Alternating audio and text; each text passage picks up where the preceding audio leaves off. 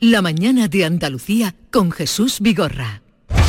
Acaban de dar las 9 de la mañana, el día por delante con Carmen Rodríguez Garzón. Hoy el ministro de Agricultura, lo apuntabas, presenta a las comunidades autónomas la propuesta de cómo se van a repartir los 53.000 millones de euros de la PAC. Hay expectación por si el gobierno, por si Luis Planas escucha las peticiones que vienen realizando desde Andalucía. La Junta, ya saben, ha hecho un frente común con los agricultores para intentar conseguir el reparto más justo para nuestra tierra. Vamos a seguir pendientes un día más de los datos de la pandemia. La tasa de incidencia se mantiene en Andalucía y va subiendo unas décimas cada día en España. Hoy es la primera jornada con Andalucía entera en nivel cero. También hoy jornada de movilizaciones. Los sindicatos UGT, Comisiones Obreras y CESI se van a movilizar en todas las provincias andaluzas tras la decisión de la Consejería de Salud de renovar solo 12.000 de los 20.000 contratos sanitarios de la pandemia. Además, el sindicato Comisiones Obreras va a celebrar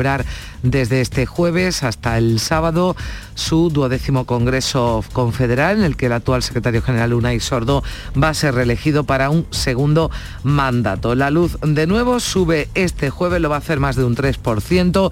El precio se va a situar en los casi 208 euros por megavatio hora y hoy los jefes de Estado y de Gobierno de la Unión Europea van a abordar en la cumbre en Bruselas la escalada de los precios energéticos, un debate en el que España va a intentar que el bloque reactive medidas más ambiciosas para hacer frente a la situación. Un Consejo Europeo al que asiste el presidente del Gobierno, Pedro Sánchez, quien va a aprovechar el viaje a Bruselas para mantener reuniones con el presidente del Consejo, con Charles Michel, con la presidenta de la Comisión Europea, Ursula von der Leyen. Y pendientes también del volcán de la isla de La Palma, porque el avance de la lava ha obligado a desalojar medio centenar de viviendas de cinco barrios de los llanos de Aridane y de Tazacorte.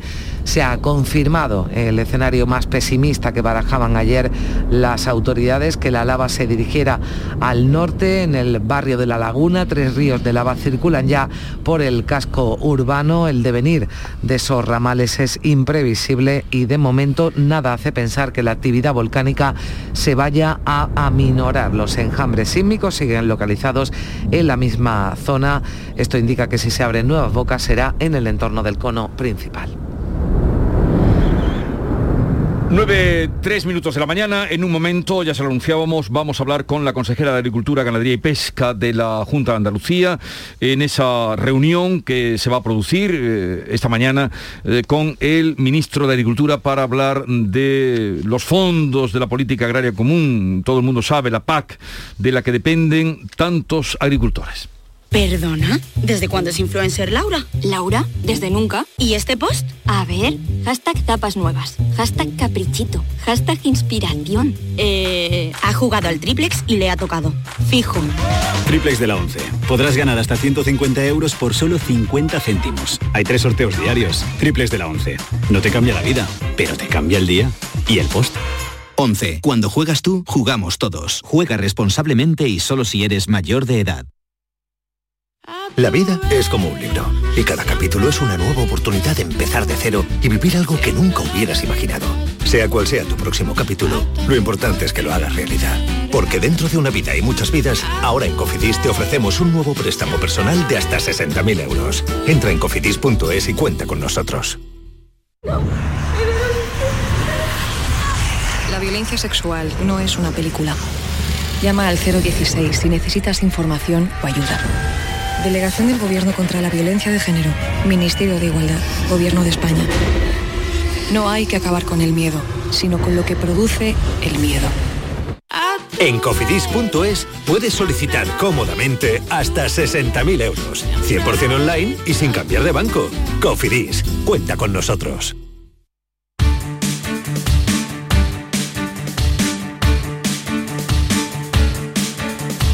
La mañana de Andalucía. Carmen Crespo, consejera de Agricultura, Ganadería, Pesca y Desarrollo Sostenible de la Junta de Andalucía. Buenos días. Muy buenos días, Jesús. ¿Qué tal? Buenos días. Llegó el día. ¿O la reunión de hoy va a ser decisiva o informativa? ¿O mm, hasta dónde llega eh, la reunión de hoy?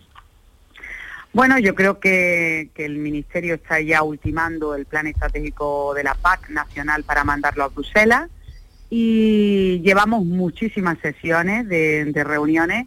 En este caso, la verdad es que durante todo el proceso que se ha producido hemos sido capaces de cambiar a muchas cosas y estamos en el final fundamentalmente con el asunto de los ecoesquemas. Hemos sido capaces eh, de que nos iban a quitar los derechos a mantenerlos, porque eso merece la pena, sobre todo para los jóvenes agricultores que con esta nueva PAC, si tienen derechos, van a tener más posibilidades en un 10% y las mujeres rurales, pero además de ello hemos conseguido que cambien de agricultor genuino a pluriactivo, que empezó como agricultor genuino, y hemos mm, conseguido cambiar de la convergencia acelerada a la paulatina, por la que estuvieron las organizaciones agrarias y cooperativas en la calle, y por tanto hemos conseguido también que no bajen las regiones este, estrepitosamente como querían, de 50 hmm. a menos de 10. Están en 20 y ahora qué falta? En esta última sesión falta que esas 20 regiones estén bien organizadas por comarcas agrarias y los ecoesquemas. Y por tanto, en este último paso, ayer mismo seguíamos negociando, pero no estamos de acuerdo con esa estructura que han hecho de las regiones, ni estamos de acuerdo con el número de ecoesquemas que han puesto porque supone una tasa plana para el, para el campo andaluz. Pero esta lección mm, que la tienen muy bien aprendida y en términos los agricultores, porque les va la vida en ello, consejera, para que nos entiendan todos los oyentes que han visto en la calle a los agricultores en estos últimos días, con sus argumentos y sus protestas, ¿qué es eso de los ecoesquemas y cómo le perjudica? Bueno, en este caso, eh, lo que nosotros estamos negociando hasta el final y le hemos dicho al Ministerio claramente, que no estamos de acuerdo con la agrupación de comarcas en las 20 regiones. ¿Por qué es? Porque la campiña de Sevilla, el condado de Huelva, la Vega de Antequera, la Vega de Granada, por ejemplo, también, o la Loma de Jaén, vienen en unas regiones, al bajarlas de 50 a 20, hmm. que no les beneficia desde el punto de vista de los valores y les baja la asignación. Entonces, en eso no estamos de acuerdo. Le hemos pedido al Ministerio que eso lo arregle, porque si no, no estamos dispuestos a que ninguna comarca agraria de Andalucía, que además han sido las más productivas y están trabajando por tecnificar su agricultura, son profesionales y familiares, pierdan. Y luego en ecoesquema hemos pedido que se, hagan por regiones productivas, es decir, los ecoesquemas por las 20 regiones. ¿Para qué? Para que esa fórmula, que es el 23% de la PAC, que nos están pidiendo un esfuerzo medioambiental, se pueda establecer por eh, cultivo. Si nos bajan de 20, no refleja la diversidad productiva de Andalucía y por tanto hace también una especie de tasa plana que perjudica a los que en este caso tienen una asignación, digamos, económica que les puede mermar. Entonces, hemos pedido que de, 20, que se hagan 20 coesquemas, ellos han ofrecido 8 y estamos intentando luchar para que eso se suba porque si no supone una tasa plana. Hemos hablado todos el, con el Ministerio, incluso el presidente de la Junta de Andalucía y yo como consejera, porque no hay, no hay lugar para ese perjuicio final. Hemos dado la vuelta al 75%, más del 75% de lo que pretendían, donde podíamos perder hasta 500 millones de euros nuestra tierra los agricultores andaluces. Y eso ya se ha descartado afortunadamente. Pero esta última parte no nos la podemos permitir y las organizaciones agrarias, que estamos todos unidos, tanto nosotros vamos dando pasos siempre con ellas, organizaciones agrarias, cooperativas, estamos, tenemos muy claro que lo que pedimos está claro. Las comarcas agrarias tienen que estar organizadas como le hemos pedido desde Andalucía, que somos uno de cada tres perceptores de España y por tanto Andalucía no es dentro de la PAC una cuestión adicional. Andalucía es la primera y la prioritaria.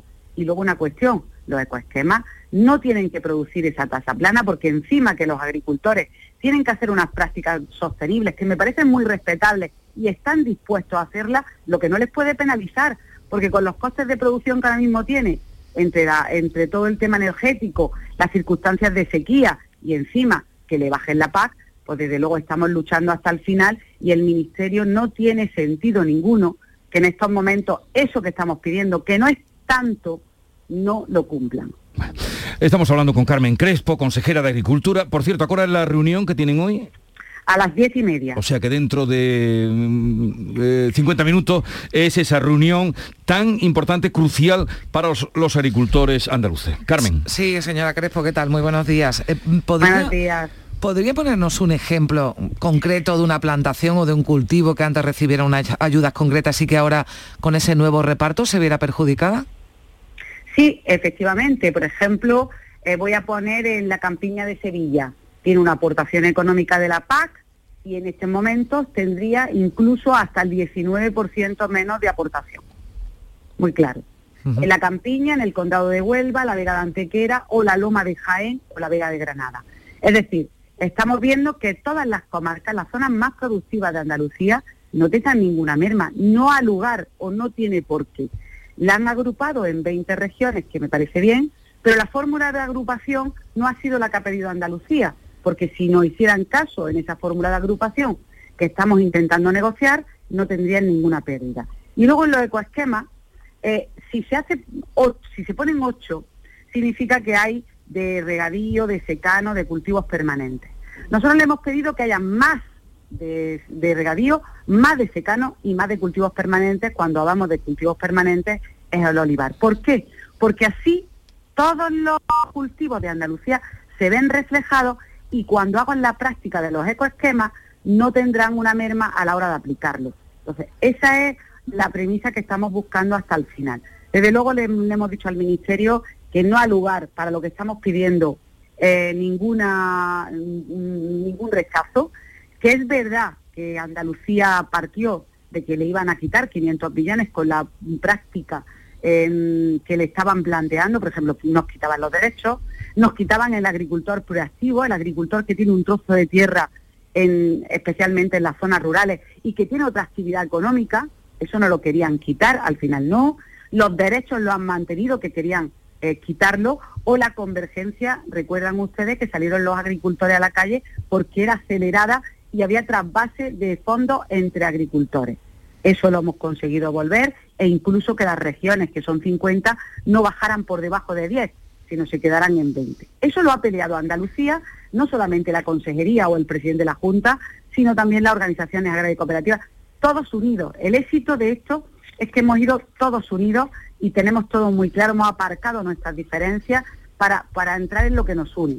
Y ahora nos, espera esta batalla final, donde nosotros creemos que a pesar del día de hoy, de las diez y media, si no se nos concede ese cambio de organización de regiones agrarias o no se nos ofrece ese cambio de ampliación de ecosistemas, no podemos estar de acuerdo con ese plan estratégico y le pediríamos al Ministerio seguir negociando estos aspectos, porque no tienen, yo bajo mi punto de vista, no tienen ninguna eh, razón por la que poner en el plan estratégico estos apuntes que perjudican a comarca agraria de Andalucía y que en estos momentos no tienen ningún razonamiento para ponerlo por parte del Ministerio. Eh, consejera, ¿qué tiempo hay? ¿Cuáles son los plazos? Porque, bueno, a, primeros de año ya tiene que estar aprobada esta PAC, hay un plazo para que llegue a Bruselas. Usted dice que si hoy no arrancan ese compromiso van a seguir negociando, pero, pero el tiempo se agota.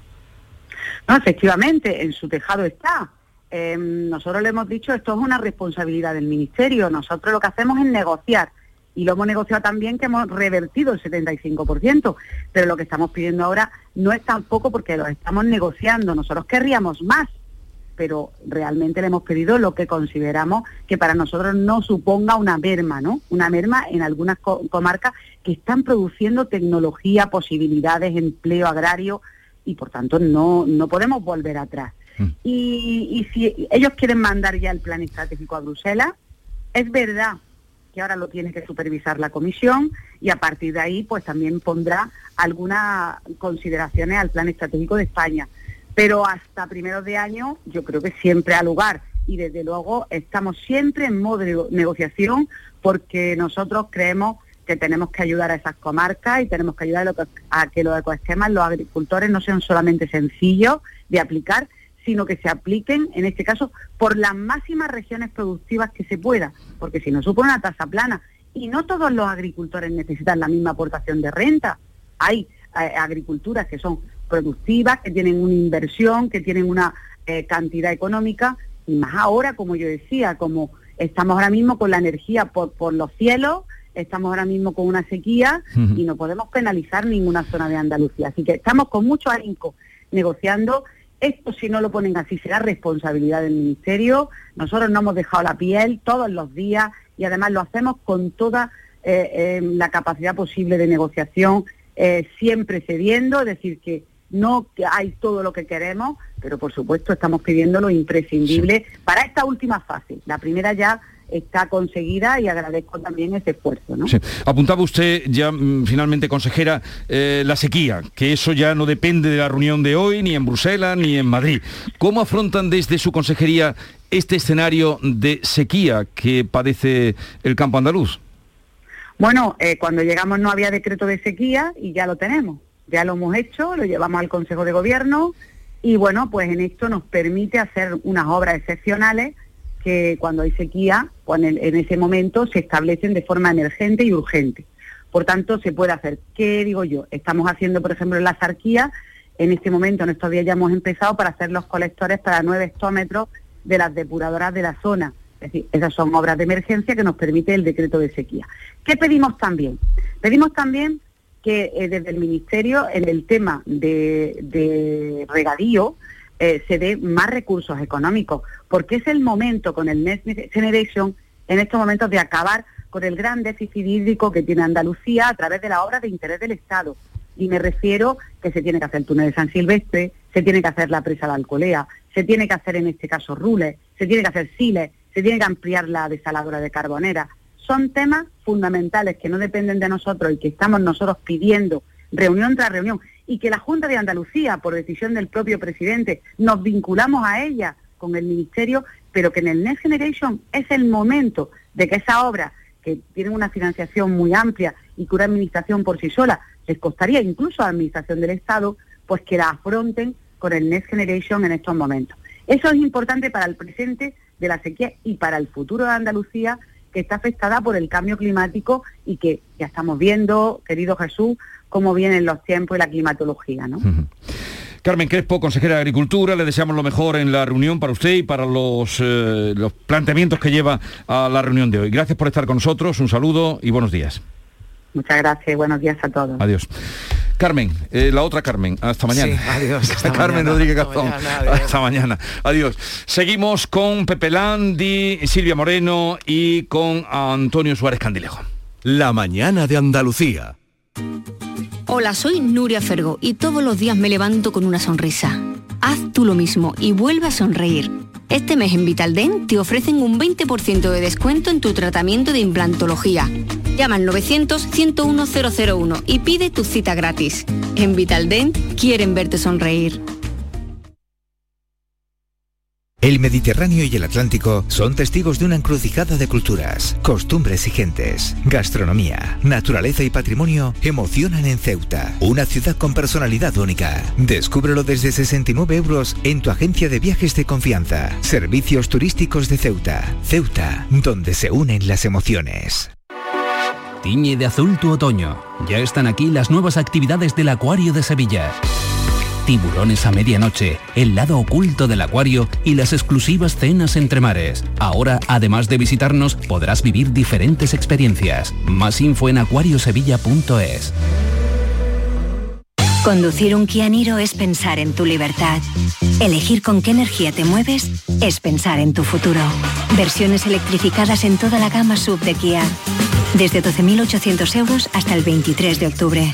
Financiando con Banco CTLM. Consulta condiciones en kia.com. Kia descubre lo que te inspira. Ven a verlo a Kitur, en el polígono industrial Carretera Amarilla SE30. Jesús Vigorra, Mariló Maldonado, Yuyo, Rafa Cremades, Domi del Postigo, Pepe da Rosa. Todos están en Canal Sur Radio Sevilla.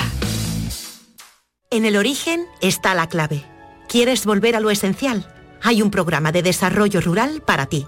La Red Rural Nacional pone a tu disposición ayudas para iniciar tu proyecto vital en el entorno rural. Eres origen. Conecta con el desarrollo rural. Red Rural Nacional, Ministerio de Agricultura, Pesca y Alimentación, Gobierno de España.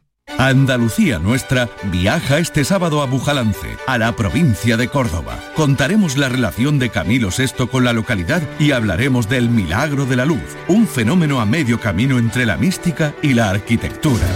La segunda parada será en Alfarnatejo, en Málaga. Conocida popularmente como los Pirineos del Sur, disfrutaremos de su gazpacho de los tres golpes. Sabremos de los secretos de su agricultura y la ganadería y hablaremos de una antigua tradición Porra fuera, porra dentro. Andalucía Nuestra, este sábado desde las 7 de la mañana en Canal Sur Radio y de 4 a 5 de la tarde en RAI con Inmaculada González y siempre que quieras en la radio a la carta. Quédate en Canal Sur Radio, la radio de Andalucía.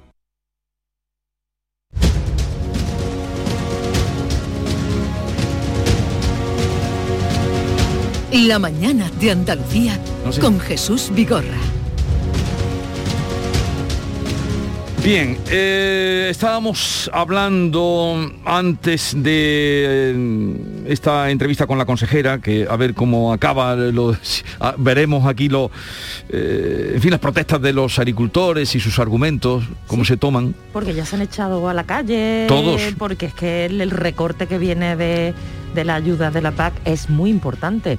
Los agricultores andaluces son de los grandes perjudicados. entonces es razonable- Y uno de cada tres eh, de- son los perceptores. Uno de cada- la- la- claro, la importancia que tiene Andalucía, el campo andaluz en, eh, en el panorama, en el territorio, en el reparto de la paz, eh, pues eso es la tercera parte. Y cualquier mínima cosa que se No, cambie en el reparto, pues... Sin ayuda, Antonio. Sin ayuda y sin agua no hacemos nada. El campo andaluz estamos viendo lo que supone realmente, lo hemos visto en la pandemia y hace bien, bueno, pues eh, para empezar, la consejera en reivindicar ese reparto justo que parece que no lo está siendo en cuanto a las ayudas de la PAC y muy importante también lo que ha dicho últimamente en torno a ese decreto de sequía más que eh, imprescindible. Eh, falta agua. eh, la propia consejera ha aludido a dos proyectos importantes, importantísimos para la agricultura en nuestra provincia, en la provincia de Huelva. En este caso el desdoble del túnel de San Silvestre y la presa de, Alcolea, una presa que comenzó a construirse hace algunos años, que por problemas eh, eh, económicos, judiciales y demás quedó en un 40% de ejecución y ahí estamos viendo que, que no se mueve, que, que- en el Congreso eh, la cosa avanza muy lentamente, que, y bueno, el PSOE dice que sí, el PP dice que no, y, los agricultores ahí con cara, en fin, con la cara a cuadros, viendo que, que- la cosa avanza muy poco, que necesitamos infraestructuras para seguir adelante, vamos. Eh, esta madrugada mm, salía una noticia cuando estábamos preparando, bueno, una noticia, un informe, no era tanto como noticia, por enlazarlo con lo que estábamos diciendo antes de que no nos salvaremos solos de la pandemia si salimos. Un informe tremendo que dice, el título es Una dosis de realidad y donde se cuenta que, bueno, se denuncia más bien que de los 18 no, de los 1.800 millones de vacunas prometidas que los países ricos iban a entregar a los países necesitados y pobres, y esto fue en julio cuando se reunió el G7, tres meses después solo no llega a 300 millones de vacunas los que se han enviado, lo- realmente.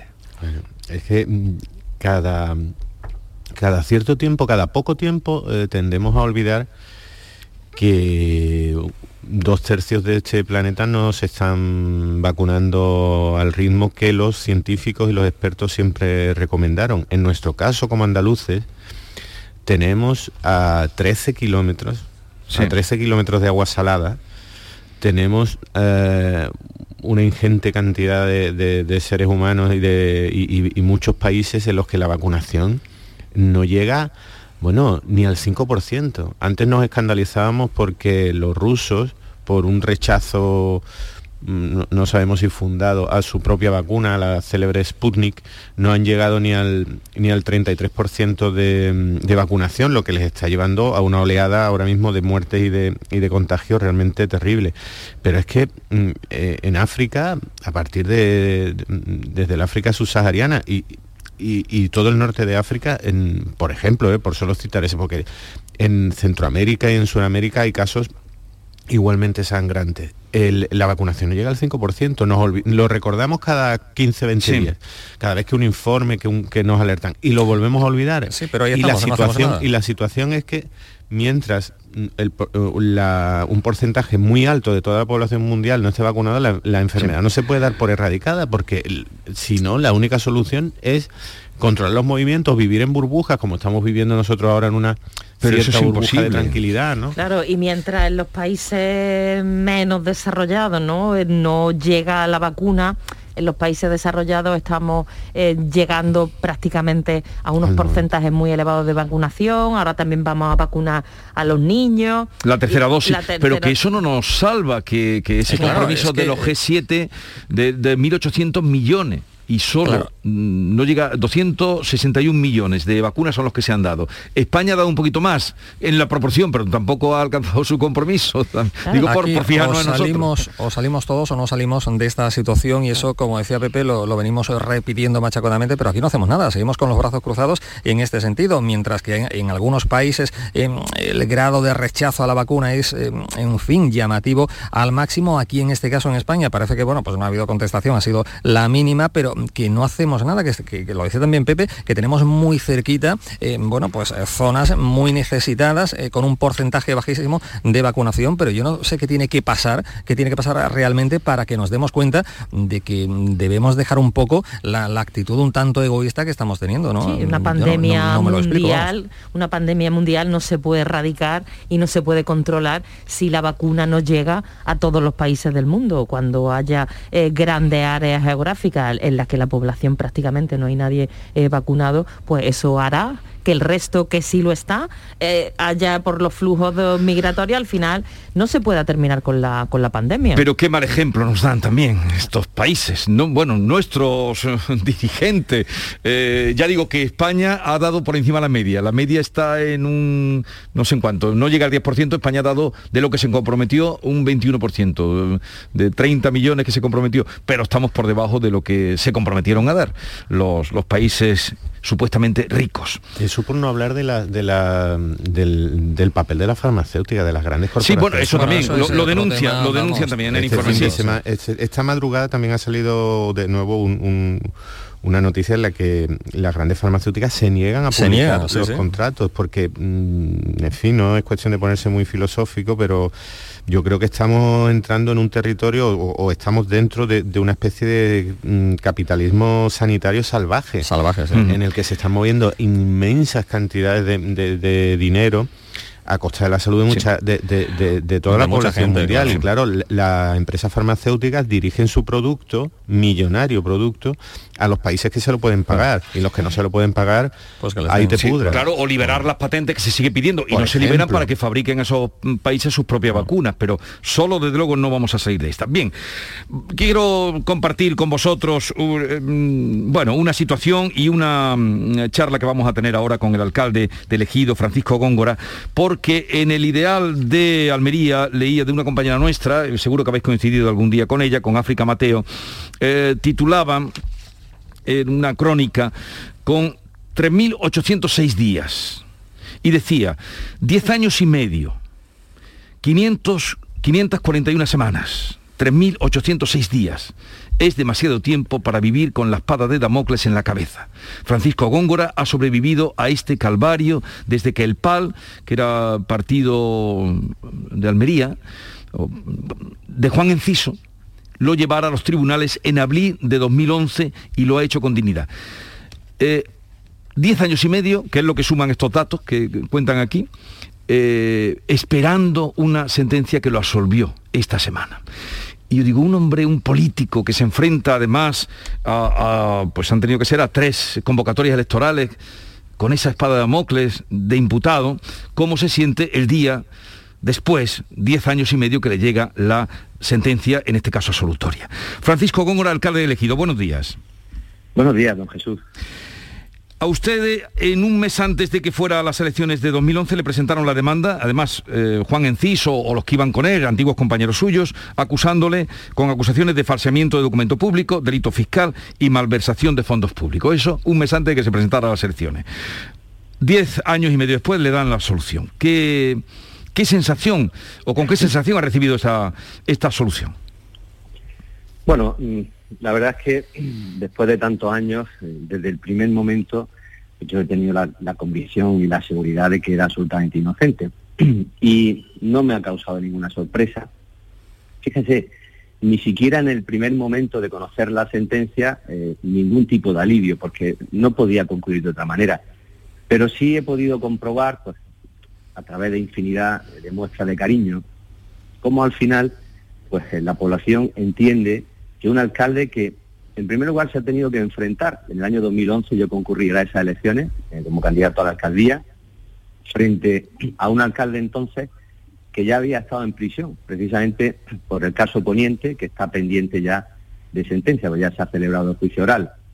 Aquella denuncia evidentemente tenía un objetivo político y un interés personal.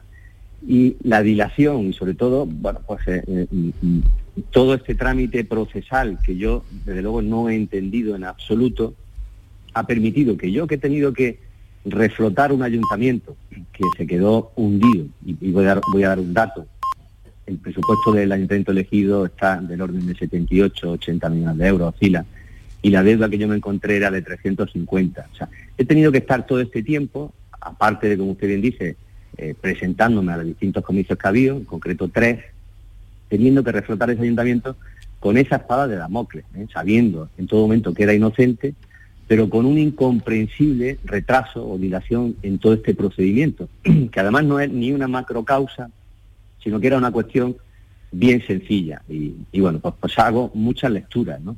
Pero le digo que al, final yo creo que la gente entiende, eh, ciudadanos, que tener que abordar esa ingente tarea y además, eh, bueno, pues sufriendo esa injusticia, porque al final, eh, bueno, el interés de los que denunciaron era claro, pero luego yo he echado en falta pues, una mayor protección por parte de la Administración de Justicia. Pero bueno, eh, ¿Quiénes de su partido le han llamado felicitándole? Bueno, pues he tenido infinidad, infinidad de llamadas, ¿eh? desde la propia provincial, a nivel local, a nivel regional y a nivel nacional, lógicamente. Pero cuando usted ha estado con esas espada de Damocles, como decíamos, valga de nuevo, porque, porque han sido 10 años y medio, ¿encontró apoyo en su partido durante toda esa travesía judicial?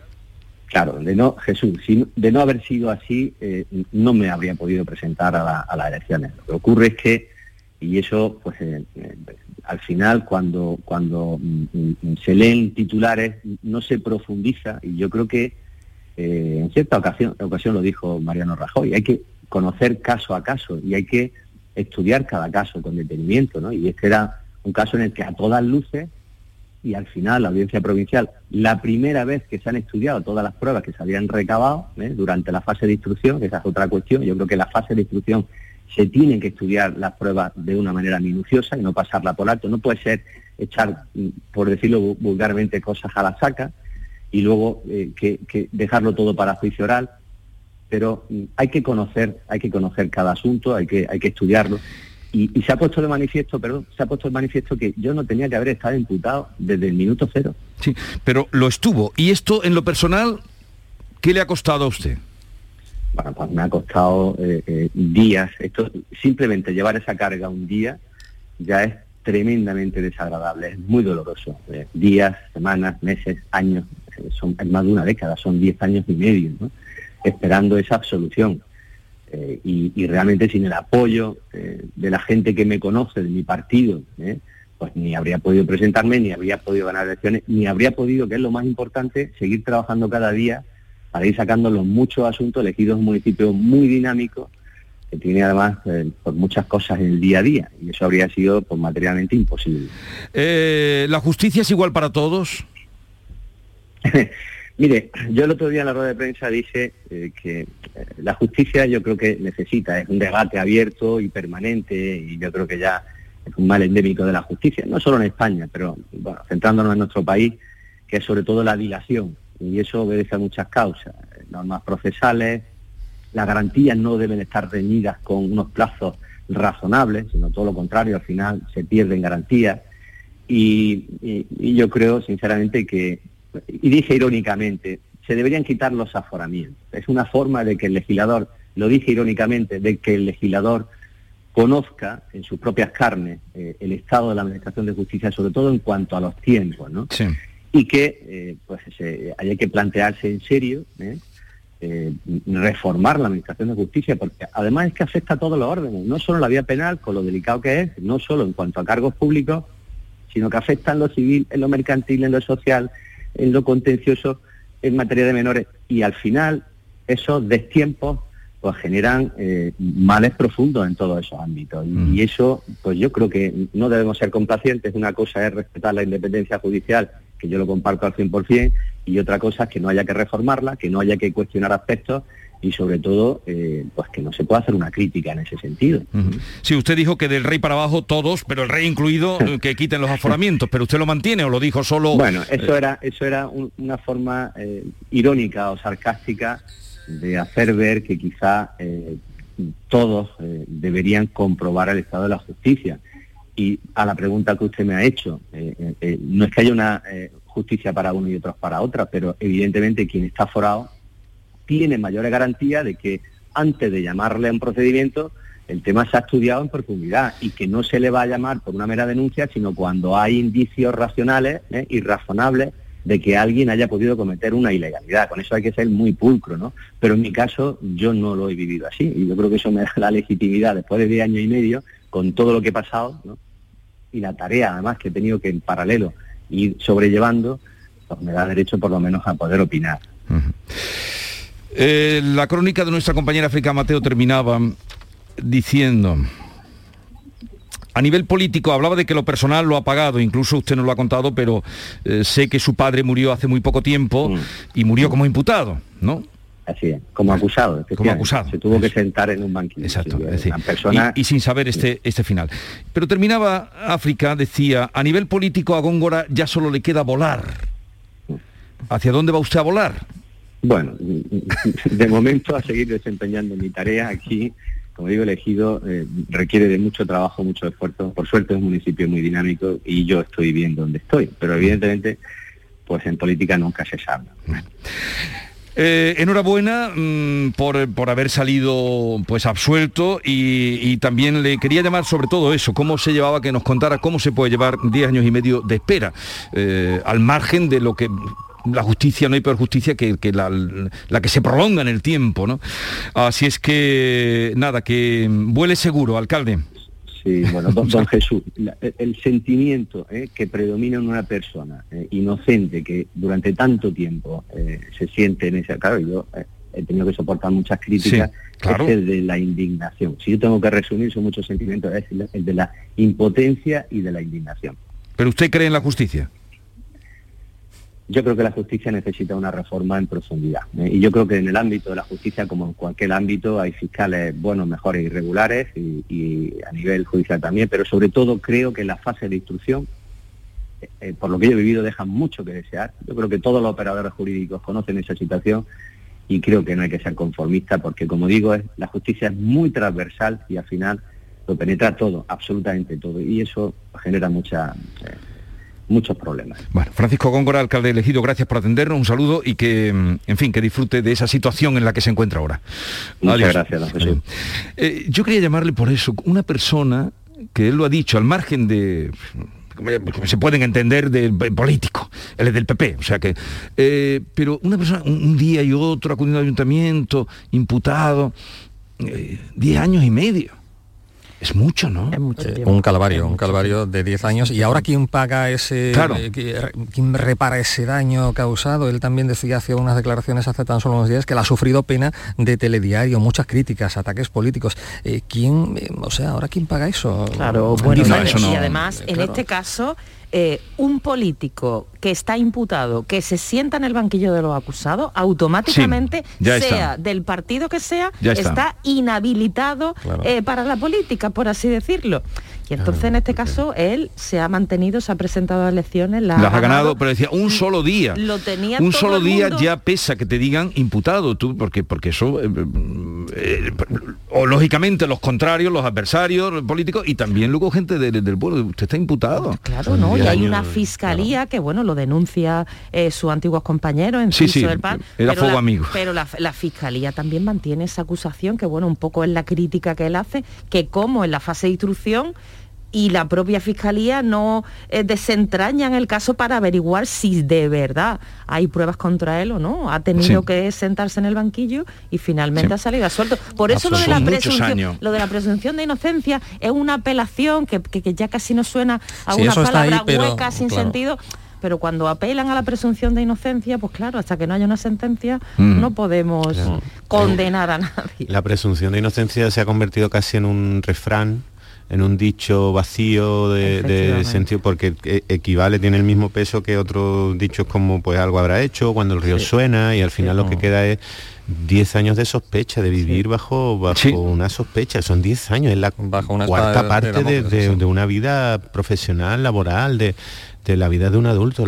y, hemos señalado este, pero hay más, y también hay gente que no es mm, política. Eh, eh, claro, porque muestra... Que se alargan, procesos judiciales que se alargan. El conflicto que el, que el, alcalde ha señalado, el conflicto de fondo, el problema de fondo que tenemos todos con un servicio esencial, porque la justicia, la administración de justicia, además de un poder básico, de uno de los tres poderes básicos del Estado, es un servicio para todos los ciudadanos, es, que, se plantean retrasos de 10 años. Es que cómo, cómo, nos pueden prestar un servicio que necesitamos todos casi todos en algún momento de nuestra vida con 10 años de retraso. Claro, ese retraso en educación o, o, en sanidad y ahora, bueno, y a ver lo que nos va a venir después de estos dos años de parálisis en casi todos los sectores, porque si ya eh, se acumulaban 8, 9 años de retraso hasta 2019, 2020, lo que nos, lo que nos viene de aquí a 2030 Mm. Con estos dos años de parálisis, bueno, es que, es que, no, es que no, no puede ser. Bueno, eh, queda aquí constancia de esa lentitud de la justicia, que yo no sé quién le llama la atención a, los que llevan los procesos. De, Oye, ¿qué pasa? Porque eh, en cualquier profesión le llamaría la atención a un médico, ¿por qué nos opera esta persona? ¿Por qué nos atiende? En fin, voy ya fatal de tiempo, pero hemos quedado, no sé si estabas tú, Silvia, en el último programa que estuvo Landy, sí estabas tú, ¿no? ¿O no? Coincido a veces, no sé si en, el último... en el último creo que En el último, cuando yo le encargué porque se puso un poco celosillo, eh, Pepe, yo lo noté, lo noté. Eh, Alberto García Reyes, que flamenco, es un flamencólogo, es, eh, sabe, un día soltó una letrita, digo, oye, cada día tú me sueltas una letrita. Y estaba Pepe, le digo, Pepe, y tú prepárate un cuplé también, que venga bien con la actualidad. ¿Tienes alguna letrita? Pues mira, he encontrado una de una chirigota que yo creo que muestra el, repentismo y la velocidad de mente del carnaval de calle. Una chirigota ilegal, de la calle, de las que no va a concurso. Y que actuó en la calle en 2020, en la última gran fiesta que se celebró en España, porque acabó el 8 de marzo y el 14 de marzo se, se lió, la que se lió. Y además salía Jesús Matos en esa chirigota, fallecido hace muy poco, un profesor de de física y química muy querido en Cádiz, un divulgador, sus alumnos lo adoraban, el mundo del carnaval también, murió hace muy poco, con 54 años. Así que una letrilla... ¿Qué dice así? Que dice, el chino que hay en mi barrio para los vecinos es muy necesario, porque tú vas para un desavío y tiene de todo. El chino tiene croquetas y termalgines, grifa, malboro, pan y conversación. Vende el diario y papas con alcauciles. Despacha gasolina, ginebra y ron y como me preocupa el coronavirus, para resolver mis dudas le pregunté, tú el virus no lo tienes, ¿verdad, chiquillo? Y el chino me dijo, sí, quinta estantería, tercer pasillo. muy bueno, muy bueno. Bien traído. Eh, Pepe Nandi, genial. Prepara otro para cuando vuelva. Eh, Silvia Moreno, Antonio Suárez Candilejo, que tengáis un bonito día. Igualmente, un abrazo. Adiós, adiós.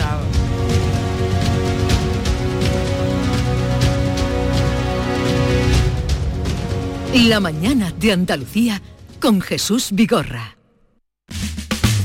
El secreto de un buen día, cocina rica en compañía, momentos nomen. Hay momentos para siempre, todos juntos, buen ambiente, momentos nomen. Momentos nomen, nomen. En el origen está la clave. ¿Quieres volver a lo esencial? Hay un programa de desarrollo rural para ti.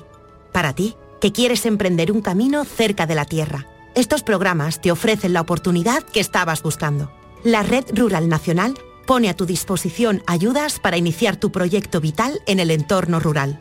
Eres origen. Conecta con el desarrollo rural. Red Rural Nacional, Ministerio de Agricultura, Pesca y Alimentación, Gobierno de España. Hola, soy Nuria Fergo y todos los días me levanto con una sonrisa. Haz tú lo mismo y vuelve a sonreír. Este mes en Vitaldent te ofrecen un 20% de descuento en tu tratamiento de implantología. Llama al 900-101-001 y pide tu cita gratis. En Vitaldent quieren verte sonreír. Ni el challenge del papel higiénico, ni el de la botella. Los retos más difíciles a los que se enfrenta nuestra generación están en la vida real, como el famoso encontrar trabajo challenge o el independizarse challenge. Y aunque para superarlos necesitamos vuestro apoyo, aceptamos el reto. Súmate en aceptamoselreto.com. FAD 916 15 15. Escúchame, Yuyu, ¿este fin de semana qué va a hacer? ¿Ya te quiere venir conmigo, no, Luis? Hombre, dímelo. Pues mira, lo que quiero hacer es una paella con la familia o con los amigos. Por supuesto, con el mejor arroz, el arroz nomen. Tú sí que sabes, Yuyu. Tú sí. Escúchame, ¿me puedo apuntar? Ah, ya veremos, ya veremos, Luis. Arroz Nomen. Más de 80 años juntos. Sevilla es Canal Sur Radio.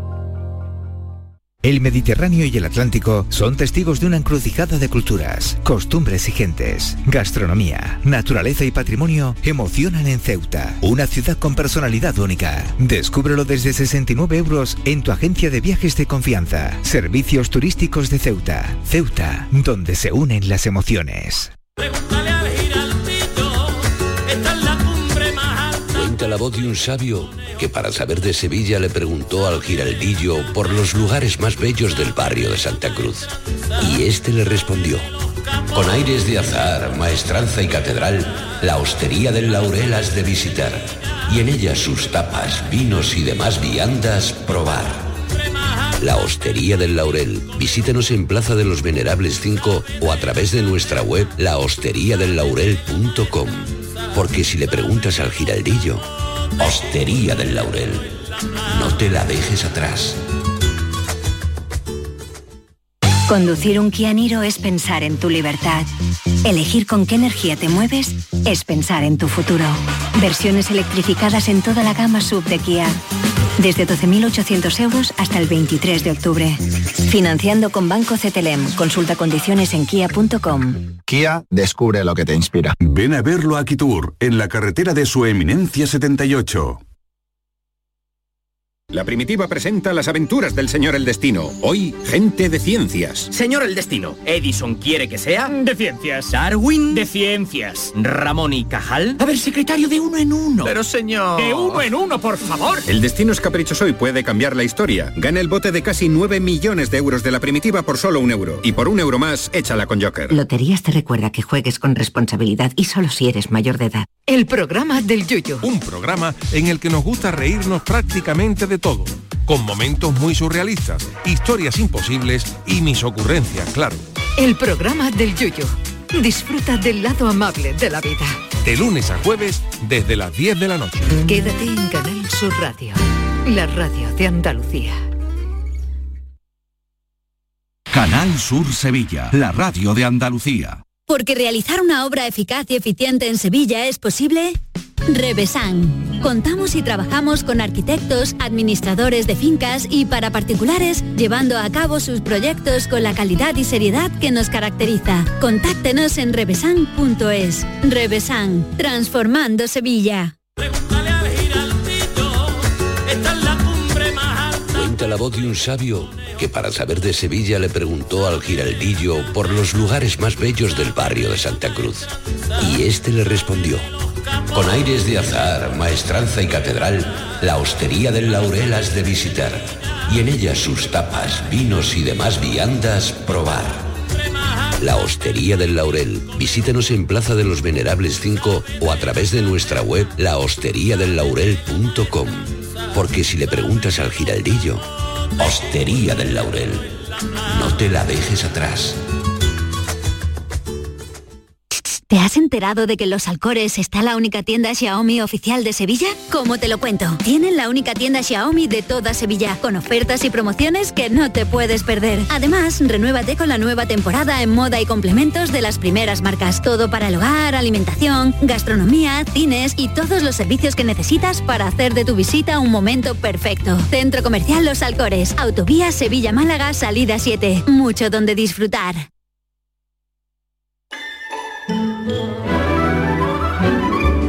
Esta es La Mañana de Andalucía con Jesús Vigorra, Canal Sur Radio.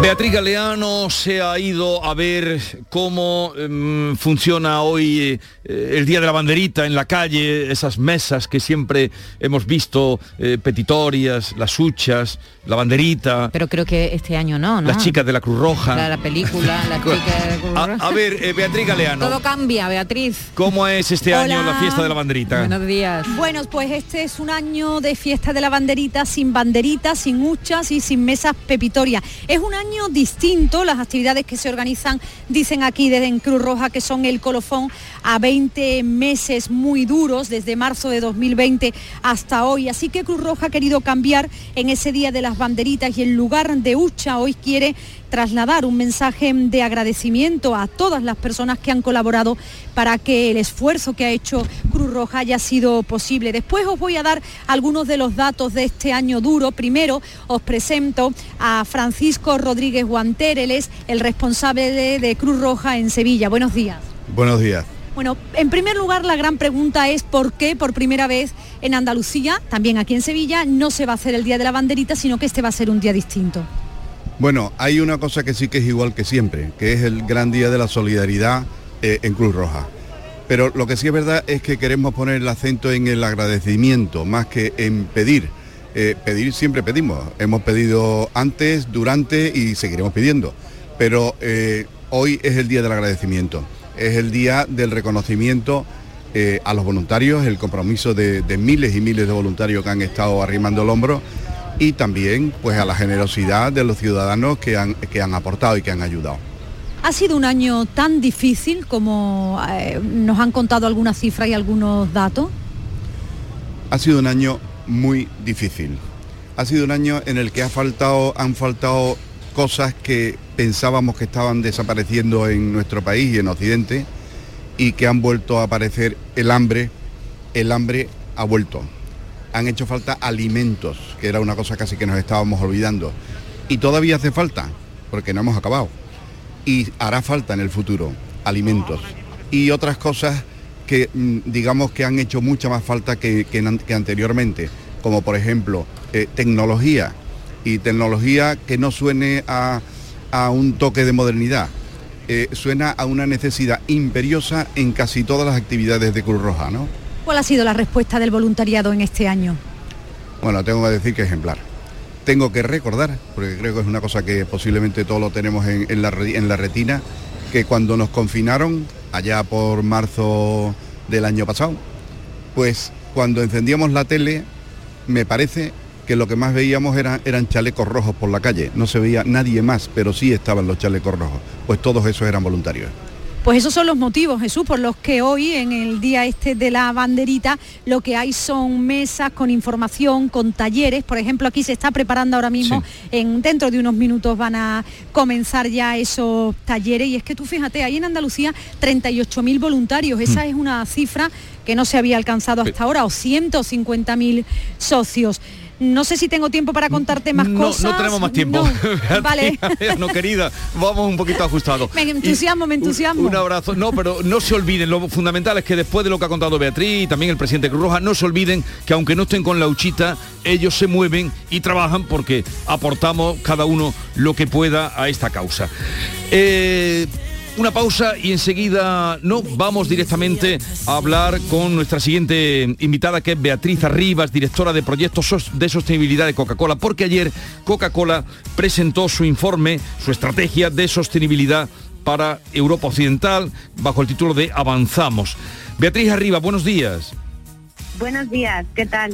Eh, ¿Cómo han conseguido ustedes eh, reducir eh, pues contaminación y convertir su, convertir su empresa en libre de emisiones de efecto invernadero?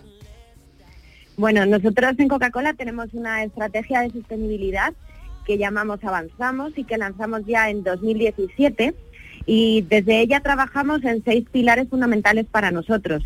Estos son las bebidas, los envases, la sociedad, el agua, el clima y la cadena de suministro.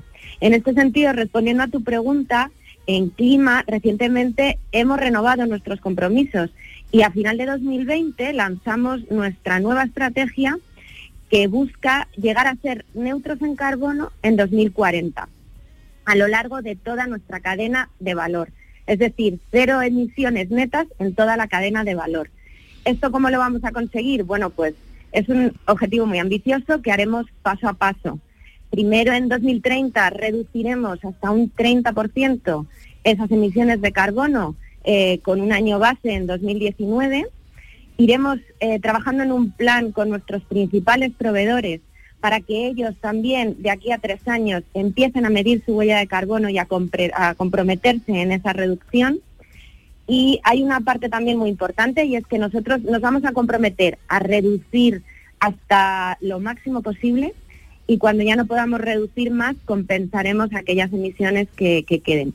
Es un plan validado científicamente y es un plan que, está además em, avalado internamente en nuestra compañía, eh, ya que la consecución de esos objetivos están vinculados a los bonus de los altos directivos. El próximo domingo es el Día Internacional contra el Cambio Climático. E, este reto depende sobre todo de las decisiones de los gobiernos, por supuesto, pero también de lo que hagamos nosotros individualmente y las grandes corporaciones, ¿no? Como, como la que nos ocupa hoy, como, como Coca-Cola. ¿Qué, pasa con los residuos? Que es uno de los grandes problemas que tiene ahora mismo eh, este mundo nuestro. Eh, eh, ¿Qué pasa con los residuos de Coca-Cola? Bueno, nosotros dentro de esta estrategia que os comento, de nuestra estrategia avanzamos, el pilar de los envases también es fundamental para nosotros. Nuestra visión es un mundo sin residuos, llegar a un mundo sin residuos. Para ello tenemos un plan con objetivos marcados, marcados y, lo que queremos es al final llegar a mm, desarrollar envases cada vez más sostenibles para nuestros consumidores, eh, adecuados para ellos y adecuados para el planeta. Esto requiere pues un trabajo primero de reducción de materia, materia prima, de reciclaje, de, reutilización y luego va muy ligado a ese camino hacia el cero emisiones que os comentaba antes también, eh, porque, porque efectivamente el ir reciclando y el incorporar cada vez más material reciclado a nuestros envases e ir reduciendo esa materia prima nos va a ayudar también a reducir emisiones. Por lo tanto, sí, efectivamente es un eh, pilar fundamental también para Coca-Cola, para otras grandes empresas como, como tú también dices. Y lo bueno es que creo que vamos en el camino para conseguir que, esos envases cada vez sean más sostenibles y respetuosos con nuestro medio ambiente. Pues suerte para conseguir ese cero emisiones, cero reducciones de aquí a 2040. Beatriz Arriba, directora de proyectos de sostenibilidad de Coca-Cola, un saludo y lo dicho, que sigan en el empeño. Muchísimas gracias. Suerte. Un saludo. Adiós, adiós. Eh, ¿Nos da tiempo a decir algo? Sí, para del tema del día, del avance, para que la gente nos pueda... Hoy hablamos de talla, ¿tú qué talla tienes? La talla M, ¿no? una talla media, tú tienes una talla media. bueno, sabes que hay personas que no encuentran su talla, que no saben la talla que tienen, que van de tienda en tienda y depende de la tienda a la que vaya, tienen una talla o tienen otra. Hoy queremos saber si tiene problemas para encontrar ropa de su talla, si ya no sabe cuál es su talla, si depende de la marca de ropa tiene una talla u otra y todo eso contaremos por qué en cuanto volvamos. Ah, así que 670 940 200 si tienen algún problema para comprarse ropa con la talla de su ropa ya nos pueden dejar mensajes. Su relación con las tallas. A las subidas de la electricidad que no cesan y la gasolina que no le va a la zaga, que está ya hay lugares donde está rondando el 1,60. Alucinante. ¿eh? Viene a sumarse el anuncio de las tarifas de las autovías, o sea, la revitalización de los peajes. Antonio García Barbeito teme que esto sea más pronto que tarde. Querido Antonio, te escuchamos. Muy buenos días, querido Jesús Vigorra. Perversos de las autovías. El español se levanta ya con el miedo en el cuerpo, temiendo a ver qué subida nueva le clava el gobierno. No acaba de reponerse del latigazo tremendo que supone la subida en los consumos eléctricos, que apenas arranca el coche, tiene que pisar el freno porque le quieren cobrar la autovía. ¿Qué es esto?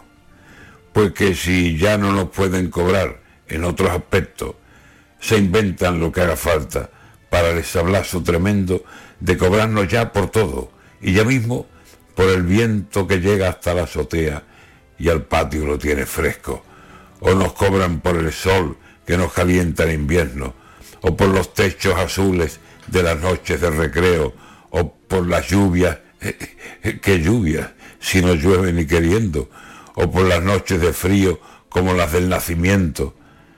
Ahora que estarán de leche ajustando presupuestos, se han ido a las autovías para darnos por derecho.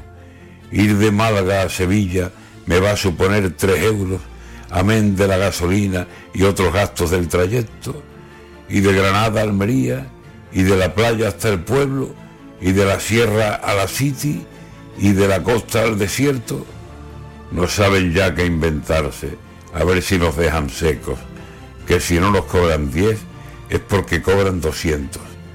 Ya nos cobran por el coche más de dos y tres impuestos, que si la fuga de gases, que si los vados y el sello, y ahora por las autovías, aunque ya cobran por eso, dan ganas de echarse al monte y meterse a bandolero.